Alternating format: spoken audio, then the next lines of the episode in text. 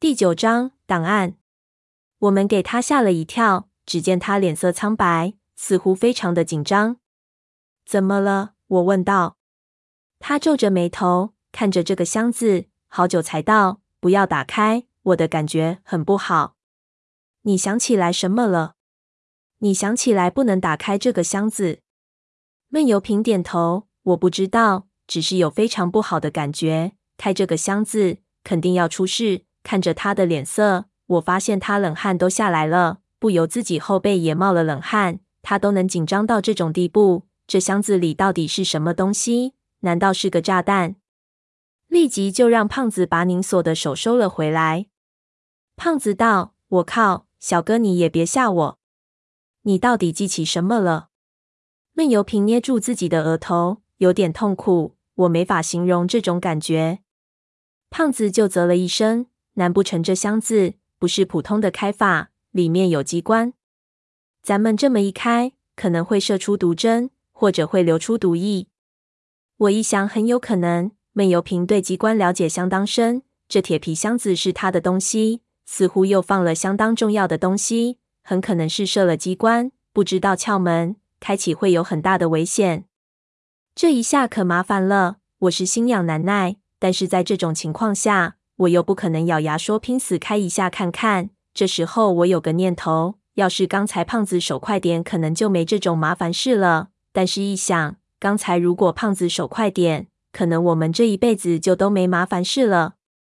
我让胖子小心翼翼地帮忙把这铁皮箱子放到桌子上，仔细去看它的锁。这种老式的牛锁其实不是一种锁，而是一种普通的搭扣，只要轻轻一拨就可以打开。以我们的水平。怎么看也看不出这牛锁后面会不会有问题。那怎么办？胖子也郁闷。看来只有先把这个东西带回去，找几个高手看看，然后在这里的其他地方找找，有没有什么值得注意的地方。我道。看着四周，现在也只有这么个办法。胖子敲了敲铁皮。我靠，那得什么时候才能把这东西打开？说不定得半年。要么咱们干脆点，找阿贵去要把刀来，从铁皮上撬进去。我还没摇头，闷油瓶已经摇头了。他道：“不对，应该不是机关的问题。”说着，他用他骐长的手指按住那牛锁，稍微拨动了一下，没有击扣的感觉，锁没有问题。不是机关，那为什么不能打开？闷油瓶摇头。我沉思道。难道是这箱子里面的东西有问题？这能有什么？难不成里面是条毒蛇？关了这么多年，早就成蛇干了。胖子有点不耐烦了，道：“要不这样，你们全部退下，胖爷我来。老子命硬，我就不相信我能被一箱子干掉。万万不可！不说是活物，里面可能有什么剧毒的东西。你一打开，不仅连累了我们。”可能整个寨子里的人都会受你牵连。我道。胖子骂了一声，就一下子坐在床上。这也不行，那也不行。那宋炼钢厂容了吧？咱们都假装没这回事。我感觉这气氛有点搞笑，又有点诡异。我们从大老远赶到这里，确实是找到了闷油瓶的房子，也找到了重要的线索。但是因为闷油瓶一个似有似无的感觉。我们连放着线索的箱子都不敢打开，这确实郁闷。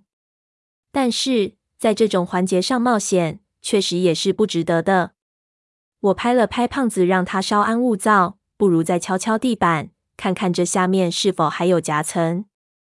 看闷油瓶掰断地板的方式，这夹层做的时候使用了整条木板钉死，说明短时间内他不准备取出这个箱子。这种隐藏夹层的做法工程浩大。可能不止一个，于是我们开始东敲敲，西弄弄。不过这房子是架空的，怎么敲我们都觉得这木板下面有东西。高脚木楼的地板不是工业铺装，只是用长木条简易搭起来的，木板之间的缝隙很大。胖子就趴在地上，用眼睛往下面瞧，下面一半是用来养鸡的地方，能看到泥的。胖子还真是不怕脏，一点一点看过来。搞得浑身是泥，但毫无收获，似乎暗格只有那么一个。我们反复找了三遍，里外每一块地方都查过了，确定无疑。胖子就拍着衣服道：“行了，该找的找不到，该开的开不了，咱们收拾收拾东西先撤吧，免得阿贵他们起疑心。给一破房子拍照，不可能拍这么久。”我一想也是，就去搬那箱子。胖子就阻止道：“这东西不能见光，现在搬出去，阿贵见我们空手出来，搬这么大一东西回去，恐怕不好解释。如果事情传出去，可能会传到陈皮阿四的耳朵里。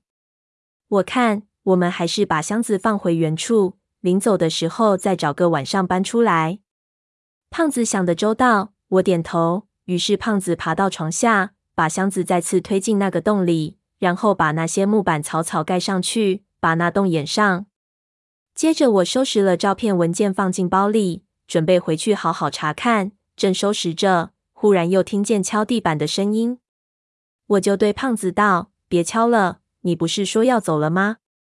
胖子在一边抽烟，举了举双手，表示自己没敲。我再一看闷油瓶，他正在将那些盒子和书一样一样放整齐。显然也听到了敲地板的声音，看向了我们。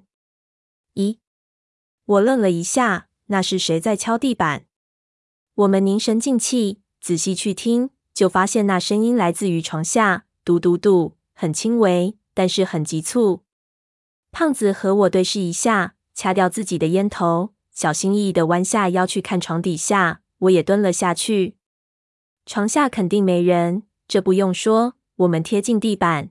发现感觉不到地板在震动，这个声音不是敲地板，而且听起来有点遥远，感觉不出具体是在床下的哪个角落。胖子做了个手势，意思是在地板下面。我点头，心说：难道有老鼠或者鸡跑到这高脚木楼的下面去了？忽然我就看到盖着那铁箱的木板碎皮竟然动了一下。嗯，这他娘的怪了！我目瞪口呆，难道是那只铁皮箱子在动？